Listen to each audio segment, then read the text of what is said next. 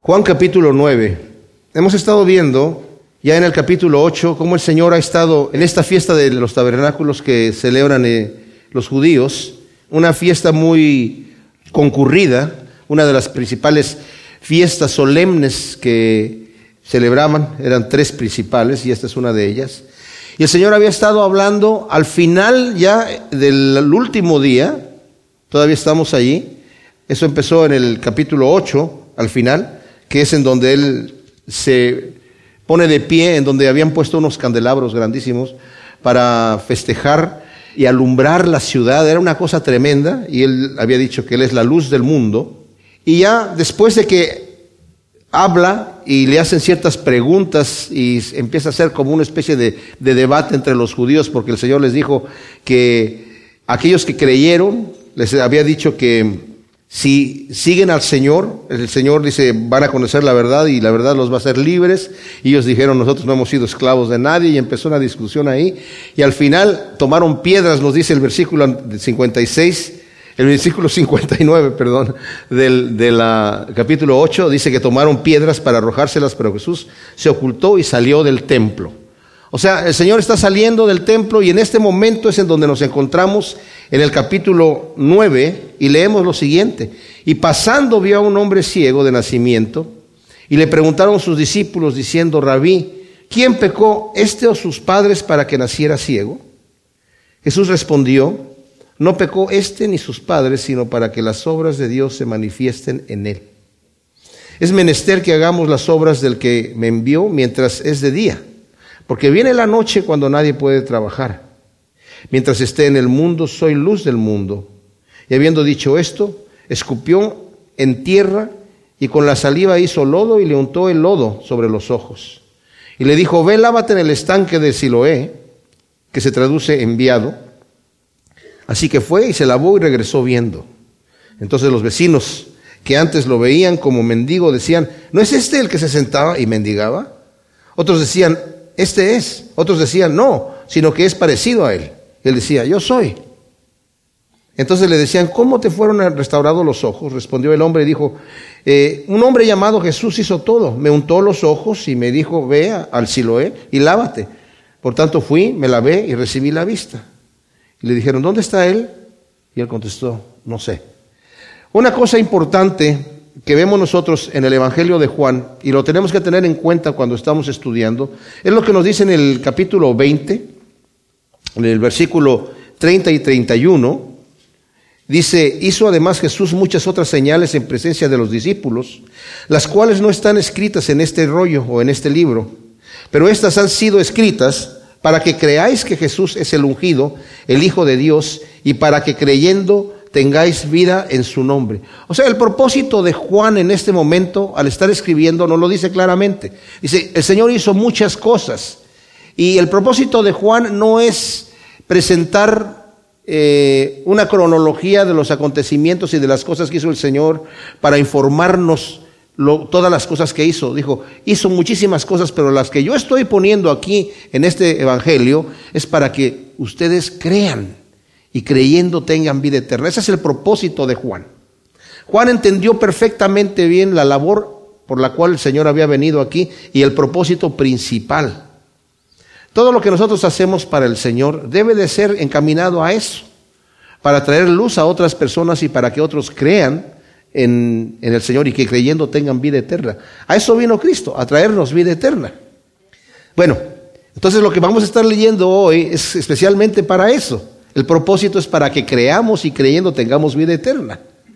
Y dice, y pasando vio a un hombre ciego de nacimiento. Es interesante, o sea, eh, él va pasando y obviamente el Señor está viendo a mucha gente.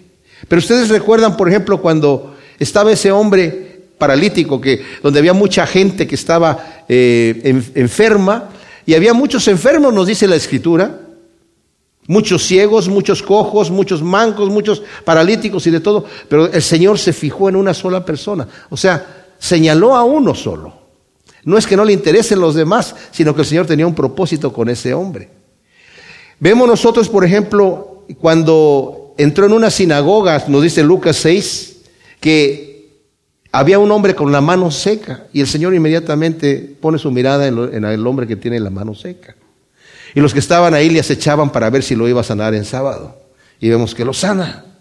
En otra ocasión, en una comida que tenía con los fariseos, en día de sábado también en Lucas 14, había un hombre hidrópico que estaba allí. Me imagino que lo trajeron para que lo viera el Señor y el Señor lo nota, no lo ignora.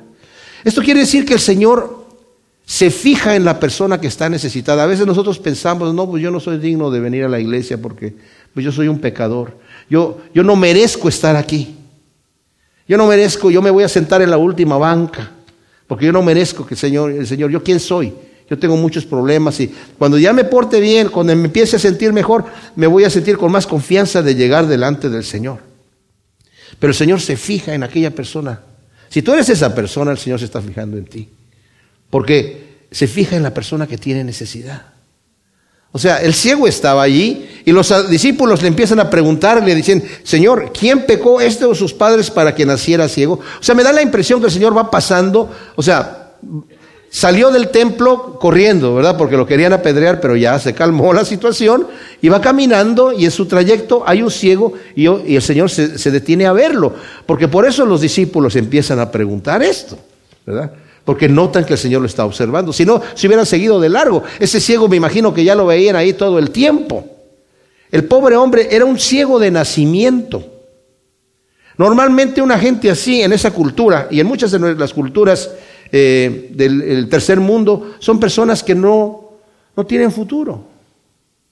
Como comentaba yo el jueves que estábamos estudiando los salmos, en donde nos dice el Salmo 72 que el Señor va a hacer justicia y va a tener cuidado de los afligidos y de los pobres, de los menesterosos, de los necesitados, de los que no se pueden defender, Él los va a defender.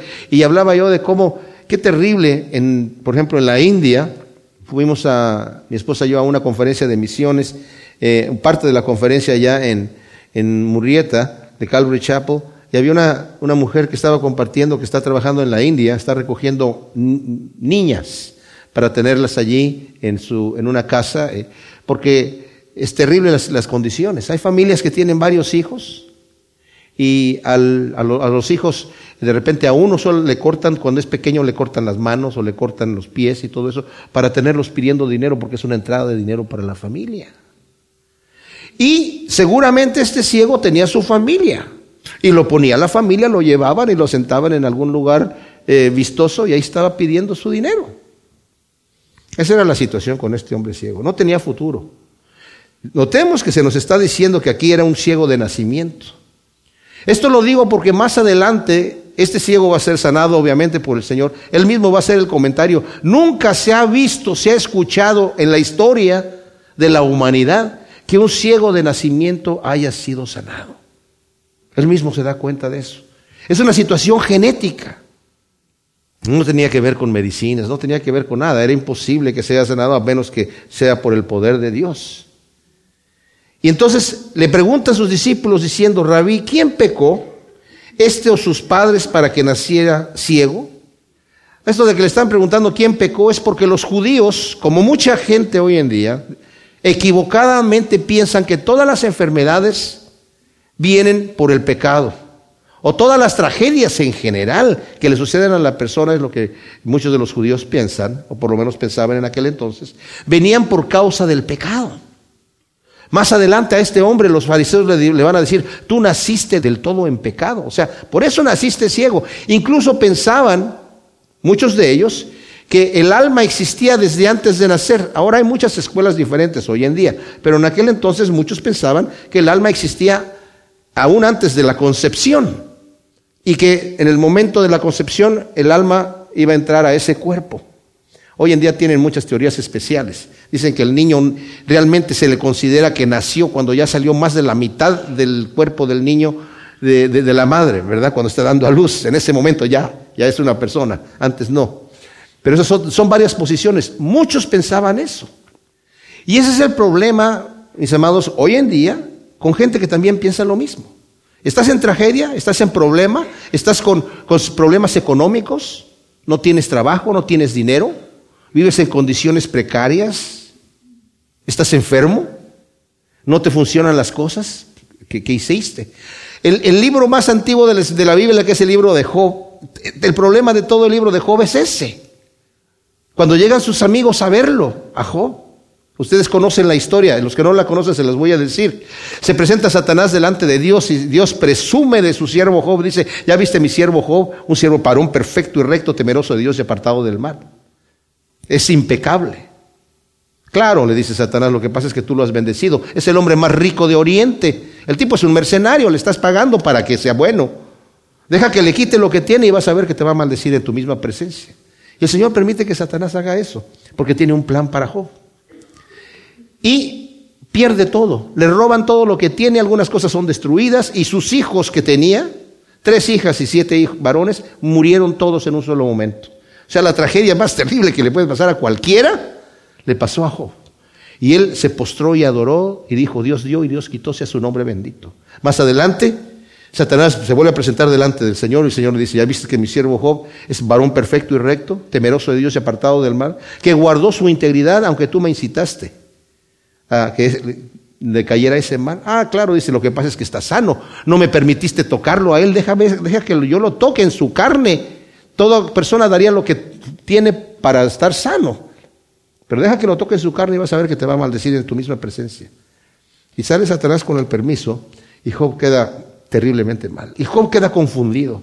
Vienen sus amigos a consolarlo y después de estar una semana sentados callados, Job empieza a hablar y a maldecir el día que nació. Dice, ¿para qué nací yo? ¿Para estar así? ¿Para qué, ¿Para qué viví y para terminar de esta manera? Dios me ha tomado por enemigo y ahora estoy así en esta situación y yo no he hecho nada malo. Sus amigos le decían, Job, tú te portaste mal. Por eso estás así. Notemos, dicen sus amigos, sabemos todos que los que se portan bien Dios los bendice y los prospera, y al que se porta mal Dios lo maldice y lo arruina. Job, tú algo tienes ahí y por eso estás así. Y Job empieza a discutir, no, señores, yo no he hecho nada. Dios me ha hecho esto sin razón. Y Job, Job, mira, sabemos todos que es así. O sea, es lo que nos han dicho, todos los sabios lo saben. El que se porta bien Dios lo bendice y lo prospera, el que se porta mal Dios lo arruina. Y mira cómo estás. No solamente eres un pecador, has de ser el pecador más terrible. Porque mira lo que te ha pasado. Después de haber sido el hombre más rico, ahora estás así. Y Job dice, yo también pensaba como ustedes, pero la cosa no es así. Yo quiero saber que Dios me diga. Yo quisiera tener una, entrevista con Dios para que Dios me explique. Y Dios aparece después, pero no le explica. Es la cosa. La cosa no es así. No es porque te portas bien te va a salir todo bonito y color de rosa. Y si te portas mal, va a haber tragedias. El mismo Job lo dijo, también David el salmista, Asaf escribe de eso. Hay gente que vive su vida en holgura, en riqueza y son tremendamente malvados y se mueren en paz dejándole a sus hijos tremendas herencias. Hay gente por el otro lado que es justa y vive con problemas y con tragedias en su vida. Y la realidad, mis hermanos, es que el Señor permite las cosas que sucedan tanto a unos como a otros. Pero esto lo estoy diciendo porque esa era la creencia de los judíos. Y esa es la creencia de mucha gente hoy. Que predica un, las iglesias triunfalistas que están predicando un evangelio de la prosperidad. Tú ten fe y declara riquezas y Dios te las va a dar porque lo confesaste con tu lengua y lo que tú haces, dices con tu lengua, eso se forma. Porque así como Dios dijo, sea la luz y la luz se hizo, nosotros estamos hechos a semejanza de Dios. Así que si nosotros decimos prosperidad y riqueza, soy rico, tú vas a terminar de ser rico. Y empieza a declarar una casa nueva y un auto nuevo y declara y declara y declara. Tal vez en el círculo de las iglesias nuestras, eh, que enseñamos la palabra capítulo por capítulo y versículo por versículo, no, no escuchamos eso, pero la mayoría de las iglesias hispanas están contaminadas con este tipo de doctrina. Y muchas de las iglesias aquí en Estados Unidos también y en todas partes del mundo. La gente quiere escuchar eso, quiere escuchar que le den permiso de hacerse tesoros en la tierra y que le pongan el sello y le digan, por mi fe. Ah, le puedo poner un sello a lo que Cristo me dijo que no hiciera. Ahora sí lo puedo tener. Puedo tener tesoros en la tierra siempre y cuando diga es que es porque tengo mi fe. Pues así estaban estos hombres, los discípulos, cuando pasan allí ven al ciego. Señor, ¿quién pecó? ¿Este o sus padres? Ahora, ¿quién pecó? Cuando dicen este, ¿cómo puede haber pecado él si no ha nacido? ¿Verdad? ¿Cómo puede haber pecado si no ha nacido? Ah, pero es que los judíos también pensaban que era posible pecar aún en el vientre de la madre. Miren, por ejemplo, eh, eh, y muchos de ellos lo tomaban muy literal, el Salmo 58 está hablando de los impíos aquí. Eh, David, el versículo 3 dice, los malvados se extravían desde la matriz, desde el vientre se pervierten los que hablan mentira. Ahora, no está declarando David que se están portando mal en el vientre. es una forma poética de decir las cosas, pero ellos lo tomaban literalmente. Ah, mira, los malvados ya vienen hechos así. Ya vienen formados malvados. Se estaban portando mal ahí adentro. Quién sabe qué estaban haciendo, pero estaban portándose mal. en Génesis 25, del 22 al 26, nosotros vemos cuando está, este, vamos a leer, cuando va a, eh, eh, a nacer Esaú y Jacob, ustedes saben, ¿no? Dice, cuando se cumplieron los días para dar a luz, aquí había gemelos en su vientre, y salió el primero pelirrojo, mellizo, velludo como una pelliza, y llamaron su nombre Saúl. Después salió su hermano con su mano asida del talón de Saúl, y llamó su nombre Jacob, que es tramposo. O sea, este niño viene haciendo trampa desde adentro. Ya salió la mano ahí agarrándolo de este, vamos a ponerle tramposo, porque ya viene, ya viene tramposo ya viene así. ¿Verdad? Entonces, estas cosas las tomaban así. Ahora, sus padres, es posible que por el pecado, obviamente estamos viendo esa cosa que no, no, no, no es correcta pensar de esa manera, pero sus padres podrían haber pecado y que sus hijos este, eh, fuesen así. Pues en Éxodo 20, nos dice que el hijo no va a ser culpado por el pecado del padre, ni el padre va a ser culpado por el pecado del hijo. También nos lo dice Ezequiel 18 del 19 al 20. Dice, los, los hijos no llevan el pecado del padre y todavía dice en Ezequiel, y ustedes dicen, ¿y no lo van a llevar? No, dice el Señor. Qué raro, ¿verdad? Ahora, hay consecuencias. Por ejemplo, si una persona es alcohólica, drogadicta, obviamente su hijo puede nacer con alguna deficiencia. Pero eso no es porque haya pecado, el Padre está llevando el pecado del Hijo. Es ahí en donde, en Éxodo 20, en donde ellos lo tomaban, cuando el Señor dice que yo, este, no te inclinarás, eh, yo soy tu Dios fuerte, misericordioso y piadoso, ¿verdad? No te inclinarás a ninguna imagen para adorarla en el, en el segundo mandamiento. Dice, porque yo soy tu Dios fuerte y celoso, que bendigo a millares a los que me aman, pero castigo a los que se rebelan contra mí y me aborrecen hasta la tercera y cuarta generación. Entonces, ah, entonces el hijo lleva el pecado del padre. No, se está refiriendo a las consecuencias, lo que acabo yo de decir. Unos padres que son aborrecedores de Dios, los hijos van a nacer en ese ambiente y van a ser influenciados por ese ambiente, pero no porque ellos lleven el, el pecado. Ahora, aquí viene el problema. Entonces, ¿por qué el Señor permite que este joven o esta persona que estaba ahí, no sabemos qué edad tenía, haya nacido ciego. Porque esa es la pregunta, por qué nació ciego? Es una, es, una desventaja que tiene este hombre. Primero necesitamos nosotros pensar por qué el Señor permite las pruebas en nuestras vidas, por qué permite esas tragedias. El Señor le dice algo que, es, que nos deja completamente atónitos a nosotros, a Moisés, cuando envía a Moisés a hablar con Faraón, le dice Moisés, era tartamudo, le dijo Moisés, es que Señor, yo, yo, yo, yo no tengo elocuencia, no puedo presentarme delante de Faraón. Le dijo, ve, porque yo voy a estar con tu boca. ¿Qué no hice yo a los mudos? ¿Qué no hice yo a los ciegos? ¿Qué no hice yo a los inválidos? Dice Dios. Así que como voy a estar contigo, en ese momento tú vas a poder expresarte bien. Y Moisés al final, que no quiere ir, al final el Señor le dice, ok, entonces voy a enviar a tu hermano contigo, él va a hablar. Y yo no sé si se quedó tartamudo o no, pero el detalle es que el Señor es el que controla las cosas y nosotros no sabemos por qué. El Señor permite estas cosas. Las pruebas vienen por un buen propósito. Todas las cosas ayudan a bien para los que le aman. Pablo, por ejemplo, él reconoce que tenía un aguijón en la carne, una enfermedad. Y dice, es un emisario de Satanás que Dios lo permitió en mi vida. Yo le oré para que me lo quite. Y me dijo el Señor, como tú, Pablo, has tenido unas revelaciones tremendas, necesitas eso para mantenerte humilde, porque se te va a subir a la cabeza el hecho de que yo me he revelado a ti personalmente.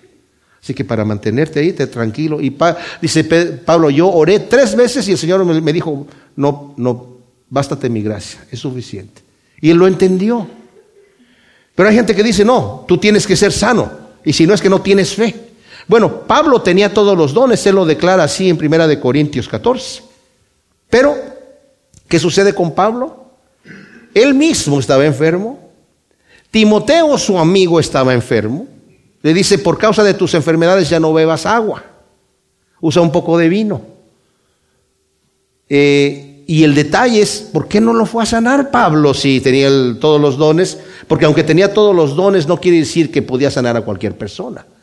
Trófimo, que era uno de sus discípulos que lo acompañaban, dice, dejé enfermo a Trófimo en Mileto.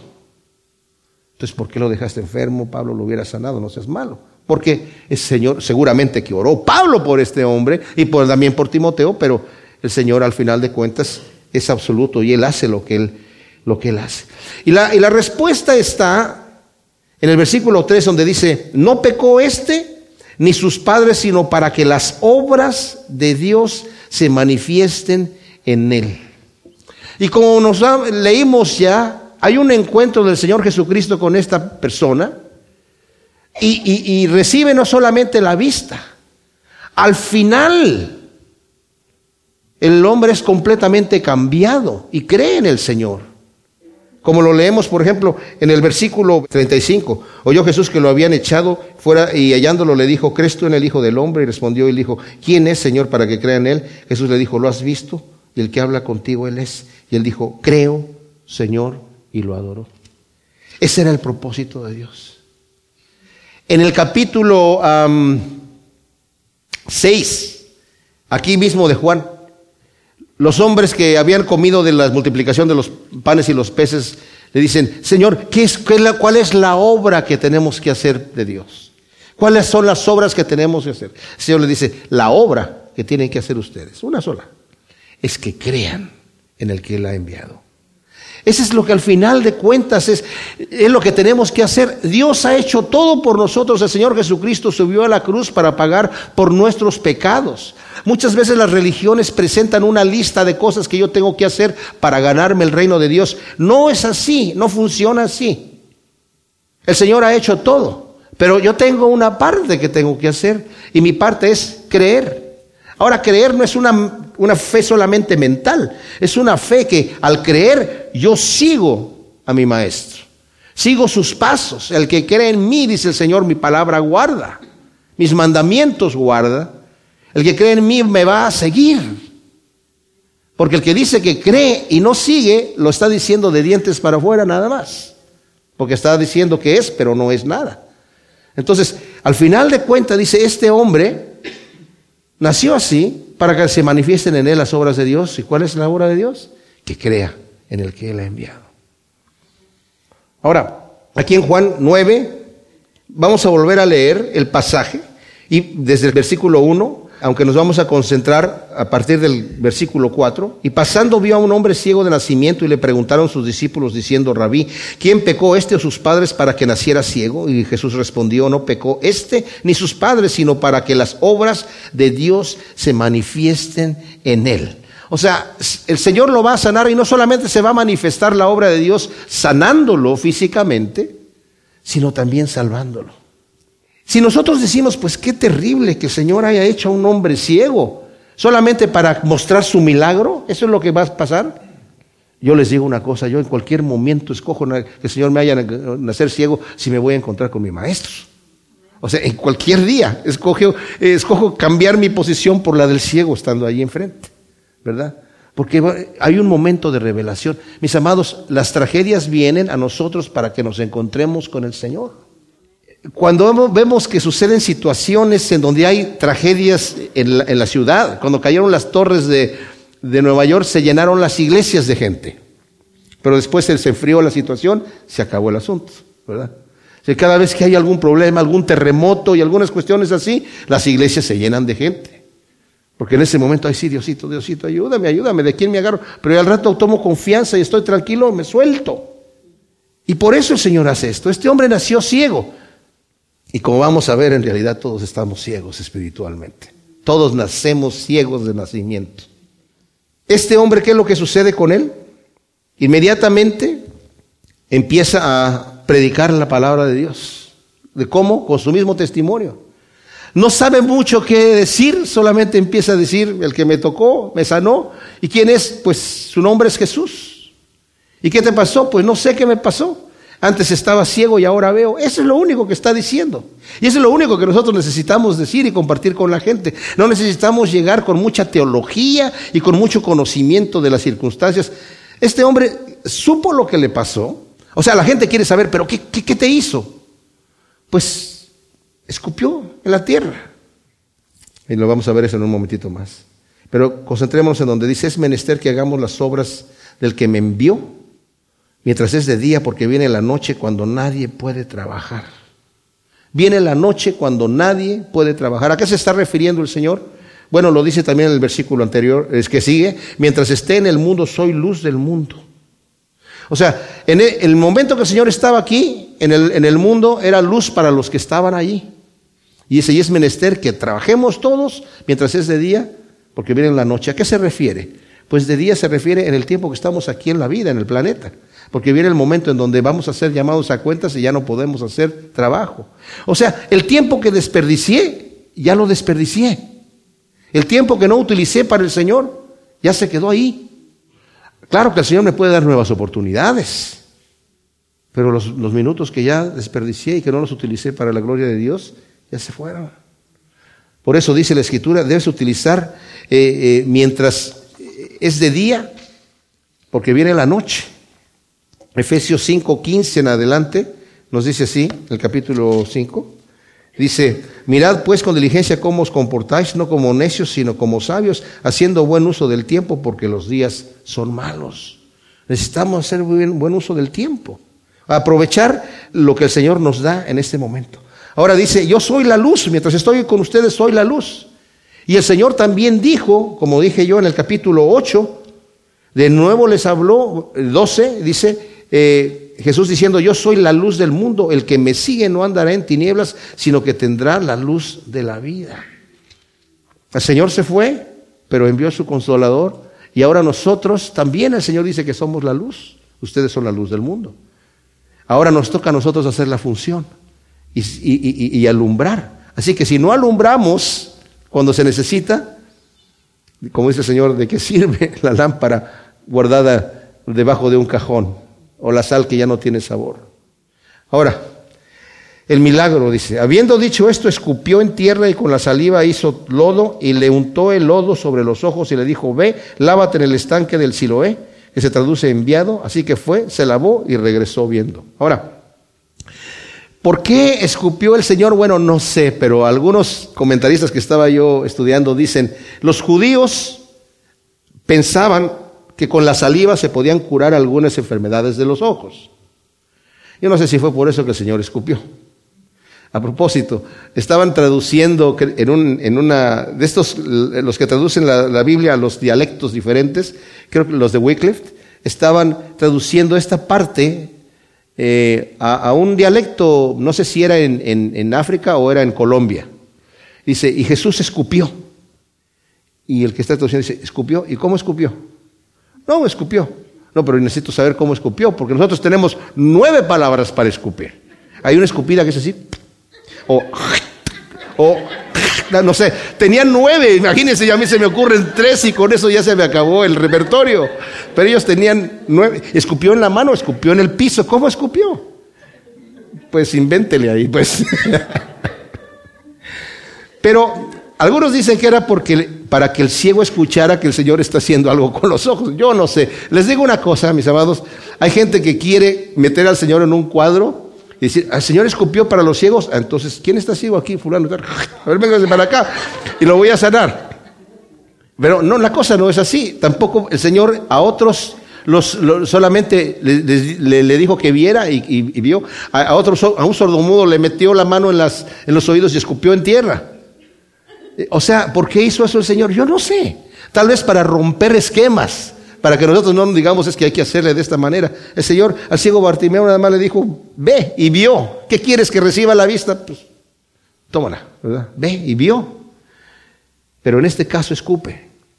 Ahora, puede ser, y esto es bien posible, que como estaba prohibido, la, según, no según la ley, de Moisés, sino según las tradiciones de los rabinos y de los intérpretes de la ley, que decían que no se podía definitivamente usar medicina el día sábado. Una persona si le sucedía un accidente se le podía hacer lo necesario para salvarle la vida. Pero lo que fuera, cualquier cosa que yo tuviera que hacer, que lo pudiera curar, no. Eso tiene que esperarse hasta el otro día. Cualquier cosa que yo le haga que empiece a ayudarle para curarlo, no, no estaba permitido. La ley no dice eso, pero ellos inventaron eso. Entonces, utilizar la saliva en ese momento, como ellos ya pensaban que la saliva ayudaba a curar los ojos, que está haciendo este hombre. Pero además, estaba prohibido hacer lodo en el día sábado para hacer tabiques, obviamente, para cualquier cosa. Hizo poquito lodo, pero hizo lodo. Y por eso los judíos estaban, ah, pero totalmente en contra de esto, como vamos a leer más adelante. No lo vamos a, estudiar en esta ocasión, pero en la siguiente vez vamos a ver la confrontación que hay. Y dicen, este hombre no puede ser de Dios porque quebrantó el sábado, escupió y e hizo lodo. Y además sanó a un hombre cuando nosotros decimos que no se puede eh, curar a una persona en el día sábado. Pudo haber sido eso. Notemos que lo que el Señor está haciendo es algo totalmente loco, pero a, la vez es como que, pues poniéndole lodo en los ojos a este hombre, así se va a sanar. Mis amados, el que está escupiendo es el creador del universo. Jesús escupió, hizo lodo. ¿Se acuerdan otra ocasión que hizo lodo Dios? Para formar al hombre también.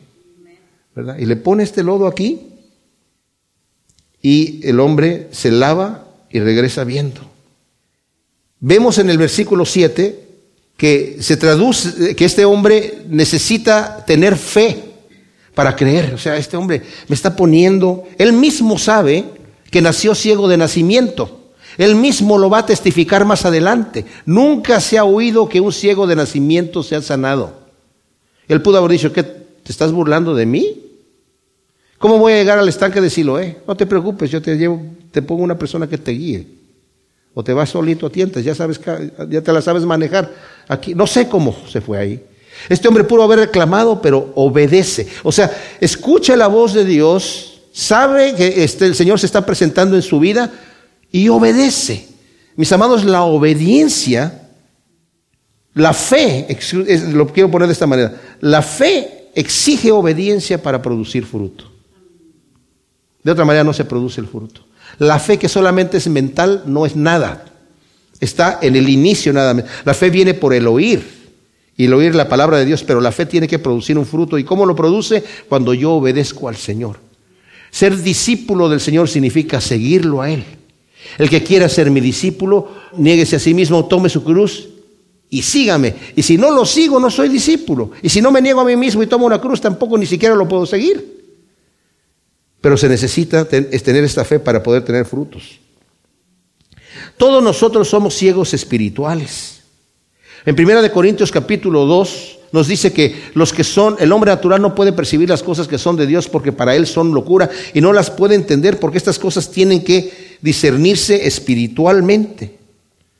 Estábamos leyendo en Efesios capítulo 4, Versículo 17 dice, esto pues digo y requiero en el Señor que ya no viváis como viven los gentiles en la futilidad de su mente, teniendo en el entendimiento entenebrecido, o sea, están en tinieblas, no tienen luz, están ciegos, totalmente ajenos a la vida de Dios a causa de la ignorancia que hay en ellos por la dureza de sus corazones, los cuales después que llegaron a ser insensibles, se entregaron a sí mismos a la sensualidad para practicar con avidez toda clase de impureza. Segunda de Corintios, y lo dice en el versículo 3 del capítulo 4, y si nuestro evangelio está aún encubierto entre los que se pierden, está encubierto, en los cuales el Dios de este mundo cegó las mentes de los incrédulos para que no les resplandezca la luz de Cristo. Ahora, este hombre recibe la vista porque reconoce que está ciego. Dije yo, todos somos ciegos espirituales, pero necesitamos reconocerlos para poder llegar delante del Señor para que el Señor nos sane. Nos dice Juan en el capítulo 3, cuando está hablando el Señor con Nicodemo, y esta es la condenación, que la luz vino al mundo Y los hombres amaron más las tinieblas que la luz porque sus obras eran malas. Pero los que practican la verdad traen sus obras a la luz para que sean manifiestas que están hechas en Dios. Cuando alumbra la luz del Señor en mi vida, yo tengo dos opciones. Esconderme, porque no quiero que la luz alumbre, quedarme ciego, cerrar los ojos, decir, no, no, no, esto no, no, no está mal, no está mal, y como el avestruz meter la cabeza en la tierra, no me va a pasar nada pero yo estoy condenado. Dice, porque la palabra cuando dice esa es la condenación, dice, y este es el veredicto que tú mismo te has echado en contra. La luz ha venido al mundo y tú has escogido las tinieblas. Has escogido la mentira. Has escogido engañarte a ti mismo. Qué terrible, ¿no? Que la persona se confíe en una mentira, en una falsedad. No, al final de cuentas todos nos vamos al cielo. O al final de cuentas Dios nos morimos como animales y ahí acabó todo. No es como tú creas, es como es. ¿Y cómo es? Como Dios nos ha declarado que es. Esa es la condenación que la luz vino al mundo. ¿Y cuál es la salvación? Pues la salvación es primero, como dice en Mateo capítulo 5, versículo 3, bienaventurados los pobres en espíritu, porque de ellos es el reino de Dios. Esa es la salvación. Que yo llego delante de Dios no con credenciales, llego solamente con un corazón quebrantado, con un corazón roto y diciéndole, Señor, yo no sé qué hacer, yo no sé cómo, cómo empezar para acercarme delante de ti. No tengo ninguna credencial, no tengo ningún mérito. Y dice Señor, ese es el primer paso que tienes que dar. Creyendo así, ya eres poseedor del reino de los cielos. Bienaventurados los pobres del Espíritu, porque de ellos es el reino de los cielos. Ahora aquí en Juan, en este mismo Evangelio, en el capítulo 6, vimos en el versículo 47, que dice, de cierto, de cierto os digo, el que cree tiene vida eterna. Yo soy el pan de vida. Nuestros padres comieron el pan en el desierto y murieron. Este es el pan que desciende del cielo para quien coma de él no muera. Esa es la salvación, creyendo. El que coma de él no muera. Y luego aquí en el, leemos también en el 8, 12 que había dicho ya, yo soy la luz del mundo, el que me sigue no andará en tinieblas, sino que tendrá la luz de la vida. Esto es lo que es la salvación, mis amados. Y eso es lo que el Señor quiere para cada uno de nosotros. Vimos en el resto del pasaje en donde dice, entonces los vecinos y los que antes lo veían como mendigo decían, ¿no es este el que se sentaba y mendigaba? Y otros decían, eh, no, es, parecido, ¿no? Otros decían, sí es. Y él decía, yo, yo soy, yo soy la persona. O sea, ¿por qué? Porque hay un cambio en la vida del hombre. Antes estaba inválido, estaba sentado allí. Ahora ya no está sentado. Ahora puede ver. Ahora está parado. Ahora está listo para hacer cualquier cosa. Si nosotros no tenemos un cambio verdadero cuando venimos a Cristo, todavía estamos ciegos, todavía estamos enfermos, todavía estamos inválidos, porque no estamos demostrando con nuestra vida y con la realidad de nuestros hechos que ha habido un cambio. Por eso dice Pablo, examínate a ti mismo para ver si estás en la fe o no. Calvino dijo, ¿quieres saber si tú eres un elegido? Ve tu vida. ¿Cómo vives? ¿Vives todavía en pecado? entonces tal vez no eres elegido. ¿Te estás esforzando por vivir justamente con la ayuda del Espíritu Santo? Ah, entonces a lo mejor sí eres un elegido. ¿verdad? No somos perfectos, todos seguimos pecando de muchas maneras, pero tiene que haber un cambio, tiene que haber parte uno y parte dos en la vida de un cristiano, de un verdadero cristiano. Yo antes era esto, pero ahora el Señor me ha transformado. Y continúo, voy paso a paso, pero tiene que haber un volumen uno, que todos lo tenemos, y tiene que haber un volumen dos en nuestra vida. Como dije yo, la verdadera salvación de este hombre culmina cuando declara que cree delante del Señor. Todos somos ciegos, he dicho, porque nacemos ciegos. ¿Y por qué nacemos ciegos? Porque Adán pecó y al haber pecado murió espiritualmente. Entonces nacemos muertos y ciegos espiritualmente.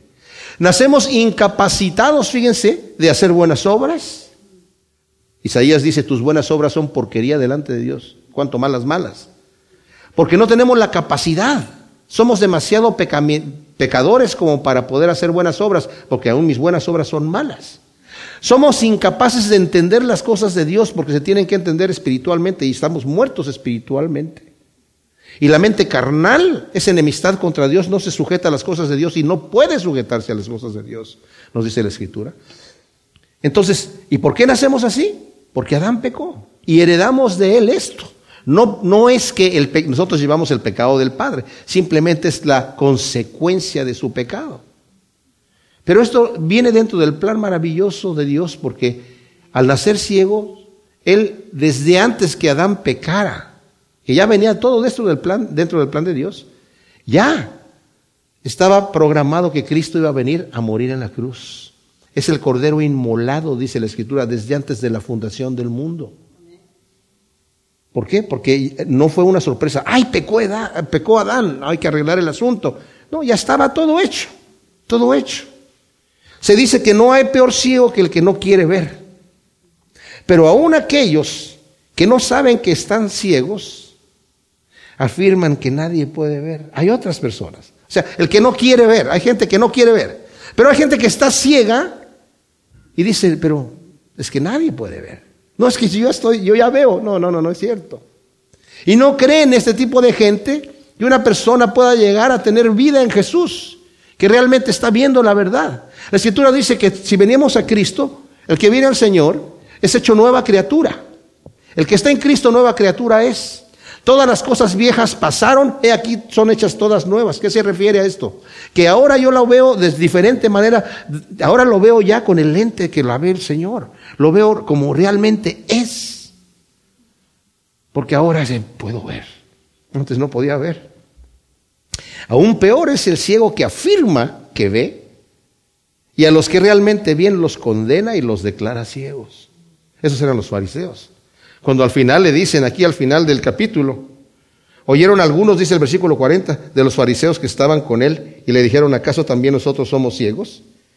Les dijo Jesús, si fuerais ciegos no tendrías pecado, pero ahora porque decís, vemos, vuestro pecado permanece. ¡Wow! Porque están diciendo ustedes, vemos, están condenando al, ciego que ha sido sanado, que ahora realmente ve. El estatuto de, todo, de todo naciste en pecado. Nosotros no somos, discípulos de Moisés, ni siquiera eran discípulos de Moisés, tampoco. Este tipo de persona que es así, jamás vendrá a Jesús para sanar de su ceguera espiritual.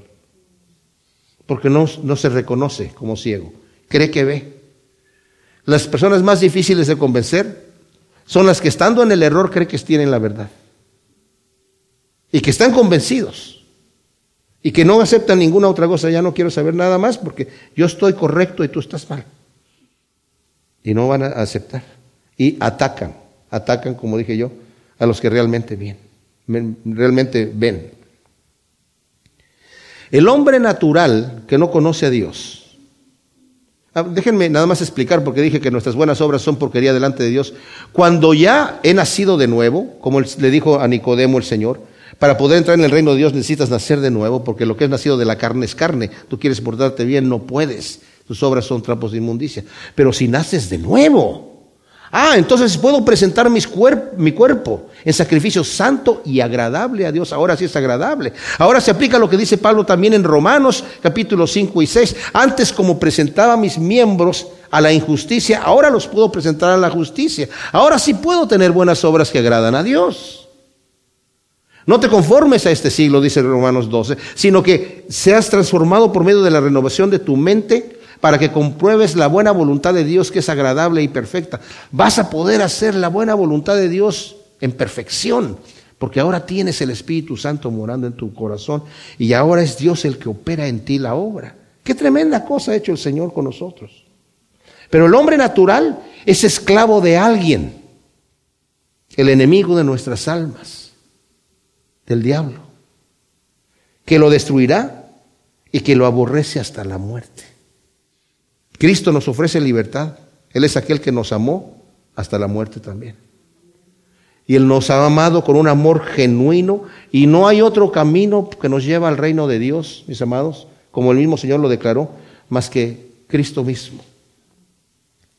Cristo es quien dijo, en Lucas 4, 18, 19, el Espíritu del Señor está sobre mí por cuanto me ha ungido para dar buenas nuevas a los pobres, me ha enviado a sanar los quebrantados de corazón, a predicar libertad a los cautivos y vista a los ciegos, a poner en libertad a los oprimidos y a predicar el año agradable del Señor. Qué bendición. Vamos a orar. Señor bendito. Te damos gracias porque tú has enviado a tu Hijo Jesús a morir por nosotros para quitarnos, Señor, la ceguera en la cual hemos nacido, para sanarnos. Has untado lodo en nuestros ojos, Señor, de manera simbólica, espiritualmente, Señor. Y nos has abierto los ojos. Y yo te pido, Señor, que nos ayudes a que nuestras obras manifiesten que nuestra fe es una fe viva y activa. Y que esta palabra quede grabada en nuestros corazones y, en buena tierra para que produzca su fruto a ciento por uno en nombre de Cristo Jesús. Amén.